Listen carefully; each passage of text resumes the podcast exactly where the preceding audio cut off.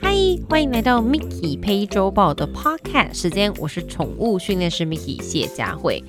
好久没有见到你们了，我大概已经休息了两周的时间，没有跟大家好好的聊天，其实蛮想念的，只是因为自己的心情需要有一点情绪上去调节，所以让你们久等了，我回来喽。首先呢，我要先感谢在这段时间默默就是私底下关心我的朋友们。然后你们真的都非常非常非常的了解我，知道这时候这一段时间的我，不管你再多说什么，其实真的对我情绪上是没有帮助的。但是我真的非常感谢，因为你们都默默私底下的在呃支持着我，在关心着我，其实我完全感受得到。有些时候呢，不需要多的言语，我就可以感受到你们对我就是非常非常非常的关心，真心感谢你们，然后也谢谢你们在这段时间给我的支持，然后也嗯，因为收到很多私讯，然后就是诶，请我加油，然后会等我回来，真的非常非常感谢你们。好了，其实这两个礼拜时间呢，其实我不仅仅调整了我情绪，我也 upgrade 了，就是升级了我的一些设备。不过不是这一组你们会听到的，就是你们可能之前有跟我聊过，说哎，另外那一组设备听起来好像没有这么好听。我这个人呢，就是没有办法接受，就觉得这东西不好听嘛。OK fine，因为毕竟 podcast 是靠声音，那如果听的不舒服呢，其实你真的会想把就是你的 podcast 或你这个 app 关掉。所以我升级了另外录音设备，然后我不确定，我还没有去使用它。那等我下次再录的时候，我会跟你们说。好啦，回到正题，也回到主题。呃，我们今天要聊的是什么呢？就是狗狗的牵绳使正确使用方法。我觉得我嗯当了训练师或养了狗，就十几年来，我发现了呃各个国家使用牵绳的方式其实是完全不同的。那我先以我自己的经历跟大家分享。我最初养狗狗的时候呢，我觉得我什么都要给它最好的。所以那个时候，我认知上，我觉得牵绳就是要用皮的，不要用一些这种就是可能呃塑胶啦，或者是尼龙啦等等这些。我觉得它需要是最原始的，因为皮嘛，我个人本本身就很喜欢皮革。所以那个时候，我们家第一只狗狗 Cola，它身上所佩戴所有东西，包括项圈、牵绳，全部都是皮件。而且那个时候，我有遇到一个很可爱、很可爱的一对老夫妻的主人，我印象非常深刻。他们养 Cocker，就是可卡猎犬。那那那个时候，他们就带了一条就是皮的牵绳来。那那那狗狗是幼犬，那那条牵绳看起来其实已经历史悠久了。那那对夫妻就有跟我说：“哦，这一条牵绳是我们家上一只狗狗留下来的，然后它已经二十年的时间。所以其实我们非常……珊珊，谢谢你撞到我麦克风，不好意思，刚刚那个嘣的声音。”所以他就跟我说，那个牵绳他已经用了二十年的时间。他其实原本可能应该是一百二十公分，结果他因为皮嘛，然后这样拉拉拉，他至少大概有拉到可能三百公分。我没有在跟你开玩笑，但是它还是非常坚固耐用。所以这也是为什么其实我们非常喜欢皮绳。诶，讲皮绳是不是怪怪的？我应该要说皮牵绳、皮质牵绳和皮质项圈。当然，那时候在美国当了训练师之后呢，其实我去尝试各种不一样的牵绳，我觉得手感其实蛮重要的。那在美国，我觉得最最最最基本的牵绳，然后我觉得也不是太难用的，就是那种尼龙牵绳，然后它也比较便宜，也比较好上手。然后我也会蛮推荐，就是一般比如说在幼幼阶段，就是可能会长成比较大只的狗，那你在幼犬阶段先买比较不贵一点的项圈。那当等你就是狗狗已经长大之后呢，才会建议进入到可能就是比较正式一点的。所以刚开始其实我都会蛮推荐跟介绍主人使用那种项圈，它就真的很基本，然后真的很不贵。那我不知道你们有没有看过，就是有一种项圈，它是呃就穿洞的，但是它的洞是没有固定式的，它就有点像嗯麻花编绳，然后扁扁这种感觉。那它的那个扣环就是像我们的皮带的那种扣环，所以它可以扣在任何一种地方。所以现在回想起来，那种项圈其实真的还蛮方便的。因为很多狗狗，比如说像我们家牧羊犬，可能澳洲牧羊犬小时候可能就大概三五公斤，可是长大大概就是二十五公斤。那其实如果你一直需要去买很多呃项圈啊、牵绳啊，然后就是其实项圈跟胸背们，其实是我觉得是一件浪费钱的行为，所以其实我都会蛮推荐主人在幼犬阶段先买一些便宜的。所以便宜的呢，不是那种到三十九元店那一种，不是那个叫便宜，我们要便宜又安全，就是不需要花太多的钱在这个东西上面。那等它长大大概六到八个月的时候，身形比较定型之外，那之后你再去选择一个比较适合它的，这是我个人的建议啦。在美国啊，其实项圈跟胸杯的使用其实分的蛮清楚的。像因为那时候在美国都一定是开车嘛，因为毕竟点到点其实距离都蛮远的，所以扣啊在车上坐着的时候呢，其实它有一个自己自己的安全座椅。然后也有安全带，然后把它扣在就是车子上面，就确保我们在踩刹车的时候啊，什么情况之下它都是安全的。那那个时候我们就是用胸背，因为胸背比较比较不会拉扯到，就是如果今天紧急刹车啊，比较不会扯到它的身体。但是如果说我们开始散步的时候呢，一般我们就会把它换成项圈。那我当然可以理解到现在台湾的目前这个阶段，大家其实都非常推崇胸背，不赞。不赞同使用项圈，觉得项圈其实会扯伤狗狗，会拉伤它们。但我不知道你们没有注意过，如果你们在看电影啦，比如说好莱坞的电影啦，或者一些比如说最近刚上映的 Disney Plus，就是迪士尼家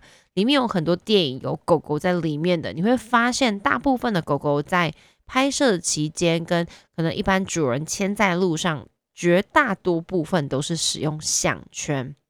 那主要原因是因为项圈其实不会让狗狗一直疯狂的往前扯，但是很多人也会误会，觉得说啊项圈就是你扯它，它就会就是受伤。但其实散步本来就不是一个你扯我拉，然后就是这种哦很混乱的状况。我觉得非常多的主人不喜欢散步，除了狗狗会疯狂暴冲之外，我觉得散步的工具对我来讲也是很重要的一件事情。所以呢，我就是一个。工欲善其事，必先利其器的人，就像我前面讲到，我觉得我今天要录 podcast，我就不能只是随便的用电脑直接跟你们说话，我觉得这样子出来的感觉不是这么的适当。或者是我像在直播，其实我直播都一定会插麦克风的，主要原因是因为我希望你们在看这场直播的时候听到的音质跟画面会是比较完美的。我对于这种事情要求其实蛮高的。也就是为什么我上次买了一个很便宜的麦克风，可能一千块，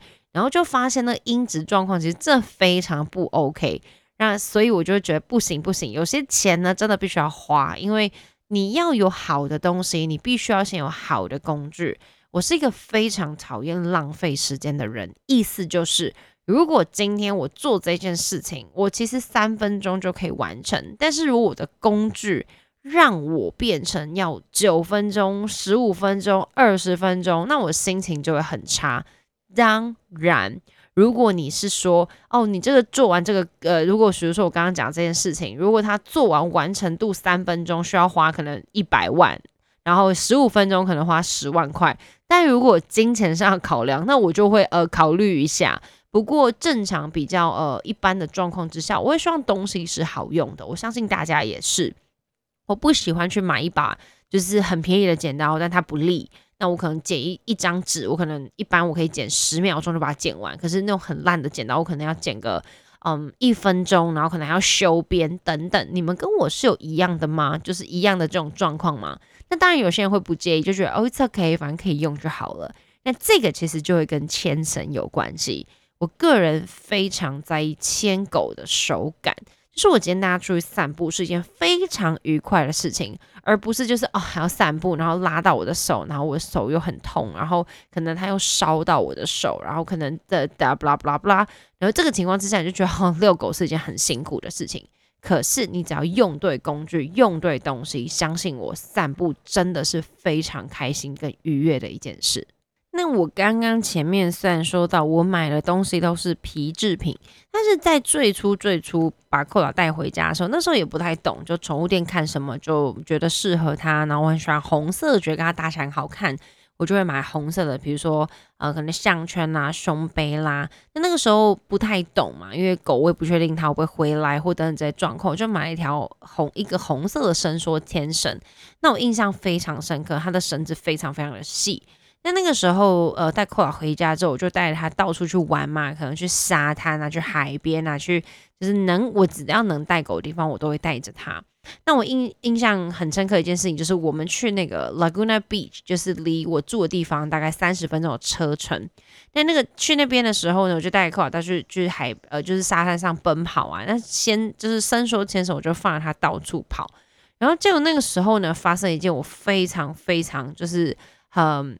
嗯怎么说呢？也不呃不开心的事情。好了，就是那个伸缩其实，我刚刚是提到它非常的细，所以那个时候扣啊，就是往我后面跑过去的时候，我要穿短裤，那个牵绳直接就从我的那个膝盖地方割过去，真的是有够痛。那就是我说的烧手，就是它就是 burn，就是烧到我的脚。我真的觉得天哪，这也太不舒服了吧！就从此之后，我就再也不想要用伸缩牵绳。我就觉得伸缩牵绳是一个非常危险的东西。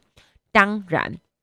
它之后有进化，之前还没有。它之后就有进化，出现那种 tape，就是像那个双面胶带那种带状的，就没有这么痛。但是我还是觉得它非常的不好使用。那接下来就慢慢的进入到我变成训练师啊，然后培训变成训练师之后，我就觉得天哪，这种东西就是应该往垃圾桶里面丢，它根本就不应该存在在训练这个领域上面。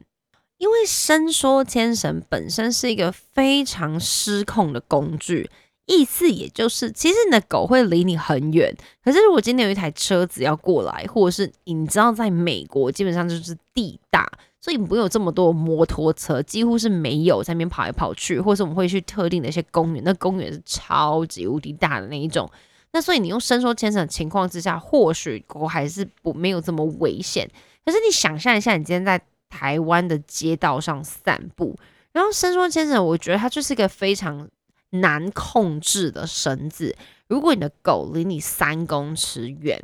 然后，如果是用过伸缩牵绳的朋友，麻烦就是来告诉我你的想法是不是也是这样？或许你可以就是证明我是错的。但是，比如说你拿伸缩牵绳，然后狗离你三公尺远，这时候有一台摩托车要从你跟狗狗之间这三公尺的距离要过去了，请问一下，到底是你要跑向狗呢，还是你要把狗拉回来？可是伸缩牵绳根本就拉不回来啊，没有错，它可以一直往前走，或者是你可以就是狗狗在你旁边的时候，你可以把牵绳自动缩回来。可是当你狗狗离你三公尺远的时候，请问一下，到底怎么把它带回来？它就是一个非常危险的东西啊，因为狗狗离你非常的远。或许在其他国家是适合的，但在台湾真的真的真的很不适合使用伸缩牵绳。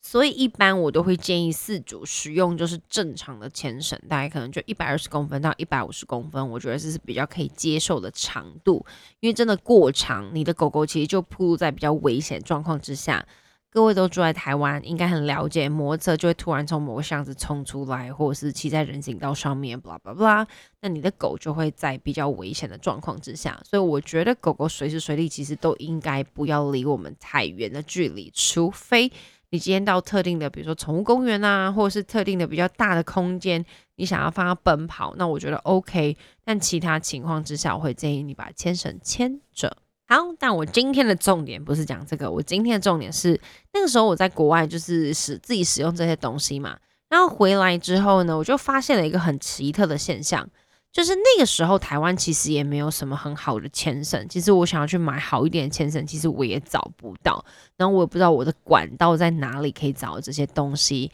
那直到一些澳洲品牌啊，像 Easy Dog 啊等等入境到台湾之后，才发现，Oh my God，这牵绳真是非常无敌好用。那嗯，在使用这些牵绳的时候，我发现了一个非常大的特点。就是不管我今天在台北、台中、高雄任何一个地方，我发现了一件很好玩的事情。我不知道您有没有注意过，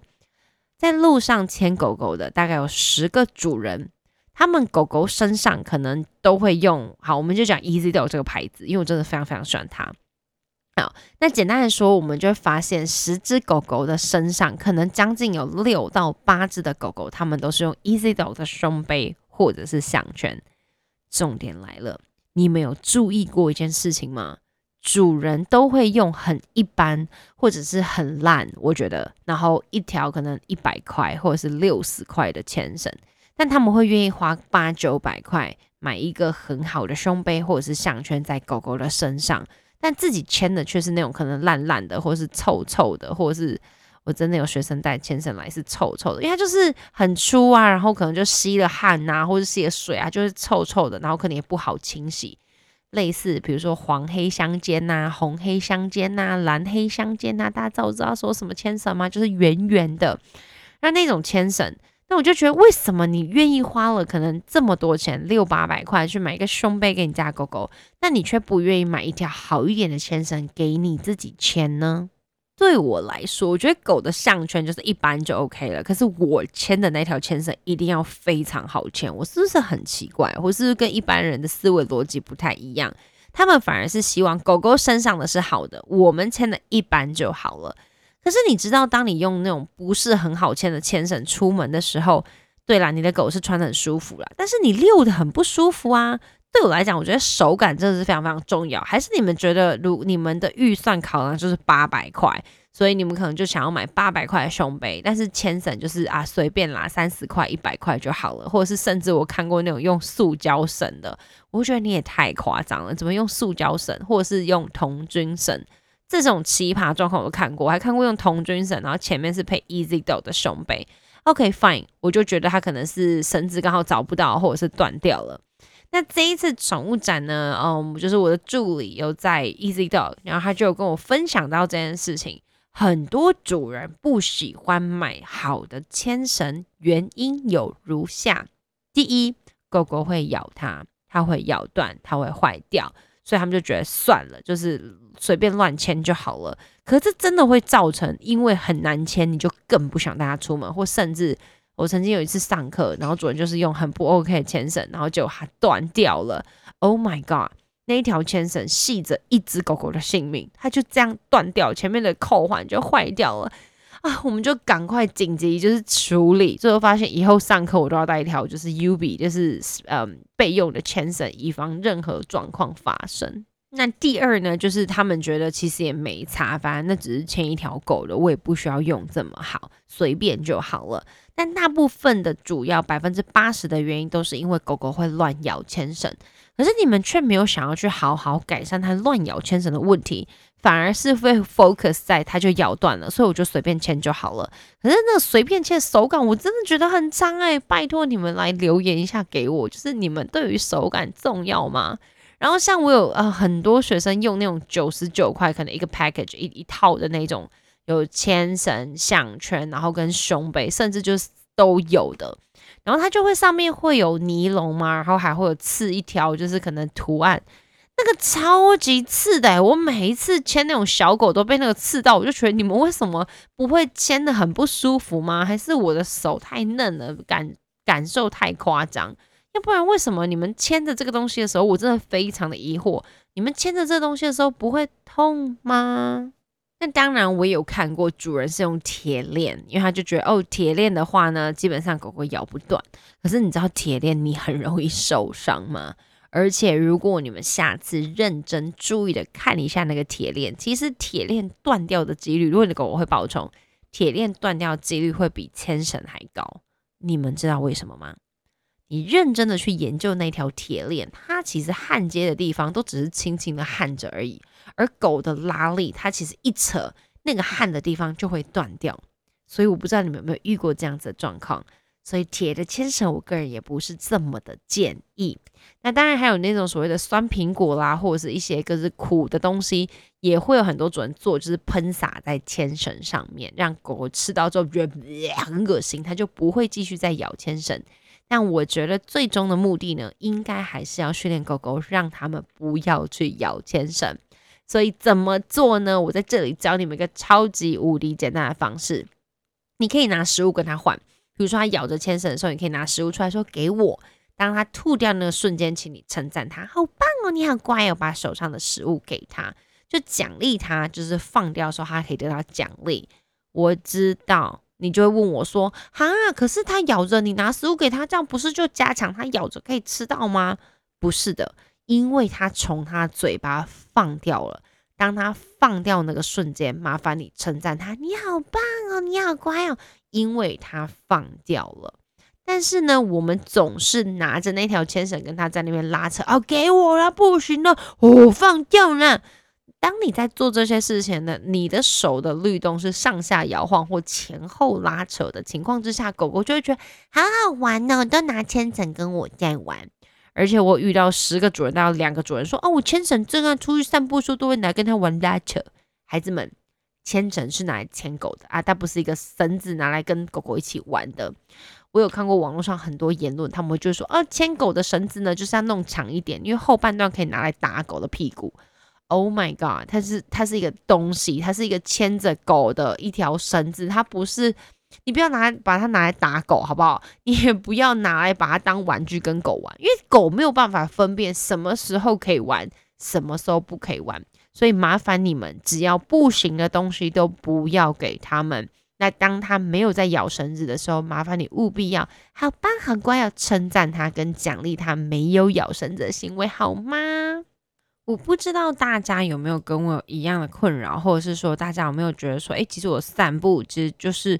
我觉得很讨厌散步，因为狗狗就不走，或者是牵起来的感觉就是很不好。其实，在不同的情况之下，我会建议你用不同的牵绳。像我们就以 Easy Dog 来说，我就非常喜欢它的卢卡牵绳，它就是一条项圈配绳子，它就整条是一起的。那对我而言，比如说我出去游泳，我去干嘛，我可以很快速套在狗狗的脖子上，然后就带它们走。那因为平常在训练它们散步，其实也是花了一点点时间，因为这是很重要的。我觉得散步。在我跟我狗狗之间的生活，它占了就是一大部分的时间。不管去哪里，其实我都会牵着它们，除非我们去露营啊，或者是比较特殊的环境，只要是安全的才会把它放掉。那其他情况之下，我觉得那是一条很好牵的牵绳，但是。毕竟它们两只都是大狗，所以有时候拉扯力道会偏大一些些。有时候看到比较激动的东西啊，或者是可能刚出门会比较兴奋的情况之下，可能会出现有一点拉扯的状况。那那一条牵绳呢，其实蛮适合用在比如说都市，你可能只带它去散个步二三十分钟，或者是去哪里，就是你需要很快速套上牵绳就带走，或是我们在拍戏的时候，它是一条非常好用的牵绳。但是如果你今天是要做一个长途的旅行，可能我去。呃，环岛啦，然后可能要很多天，或带他们散步非常远的地方呢，它的手感就没有这么的好，因为我觉得它是可以短暂的时间用起来是非常非常好用的。但其实如果是长期，就是我要用比较久时间，可能牵他们散步去走森林啊等等，那我就会换另外一种，可能比如说跑步牵绳啦，或者是我可能就会用一些我手感比较舒服的绳子。所以这些都取决于在你去什么地方，用什么样子的。呃，状呃什么样状况用什么样子的牵绳，包括你的狗狗大小也会有极大的关系，因为毕竟有些狗狗可能就只有两公斤，那我们家狗就是二十五公斤，所以牵起来手感感觉是不太相同的。但我个人觉得你们可以尝试看看，嗯，高雄就是接下来会有个宠物展，那台北其实宠物展都还蛮多的，我觉得你们去尝试看看，嗯，去去买一下不同的牵绳。或者是说，你买一个至少你手感喜欢是舒服的，不要去听业务怎么去介绍它条绳子，你自己去感受一下那个手感是不是你喜欢的。那你试试看，至少先从带一条你喜欢的绳子回来，可以好好的，就是你觉得这个东西是愉悦的，是开心的。我不知道对听众你们的这些呃，可能女生呐的想法是什么？对我来讲。出门带一个很好用的包包是一件非常重要的事情，或者像我常常往台北跑，那有一个可以四轮拖着走的行李箱，对我来讲是一件非常重要的事情。我不喜欢像就是很多很重的东西，然后背在我身上，然后我要走很长的路，然后我没有办法好好的去，呃，可能用跑的，用什么的，就会非常非常辛苦，又把所有重量都加注在我身上。所以我喜欢让自己变得轻便一点，比较舒适一点，所有重的东西都可以用呃行李推车去推它。那狗狗其实散步也是一样的，我会希望你们去尝试看看，用比较舒服的工具去带狗狗散步。当你发现这个工具是舒服的，你散步起来感觉也会是开心的。就像我有买过那种鞋子，我可能穿一次，然后脚就痛的要死。我决定就会把它捐出去，要不然就是丢掉，我就不会再继续使用它，因为它我会很不想走路，因为它我可能会受伤。这样理解了吗？其实状况是一模一样的。那当然，咬牵绳有咬牵绳处理方式。我单纯今天想要跟你们分享，就是如何用一条舒服的牵绳，让狗狗跟你一起开心散步去，好吗？如果你们有这种困扰，你帮我试试看，换一条牵绳，换一条项圈，或换一条胸背，然后去试试看这种手感，你有没有觉得不太一样？如果有，你们可以跟我说。如果你觉得屁啦，你讲那些废话，我就试啦，没有什么不一样啊。非常欢迎留言给我我们来讨论一下，为什么你会出现这个状况，好吗？因为我会希望带狗散步的体验是开心愉快的，因为您的心情情绪会非常容易影响到狗狗们。相信我，一条牵绳牵在他们身上，他们就可以感受到你的情绪是好还是不好的哦。所以，让我们一起找一条跟狗狗最适合散步的牵绳或胸背或项圈吧。不要再用那种很危险的东西，或者是不要再给我用尼龙绳，不要再跟我用童军绳，因为那些都不适合散步。希望你们可以很快的找到一条您跟狗狗最适合的牵绳。祝大家散步愉快！今天或许没有什么重要内容，但觉得可以跟你们聊聊天。然后今天的时间好像也蛮长的，那也感谢你们听我的废话。那我们 Mickey 陪周报下周见，拜拜。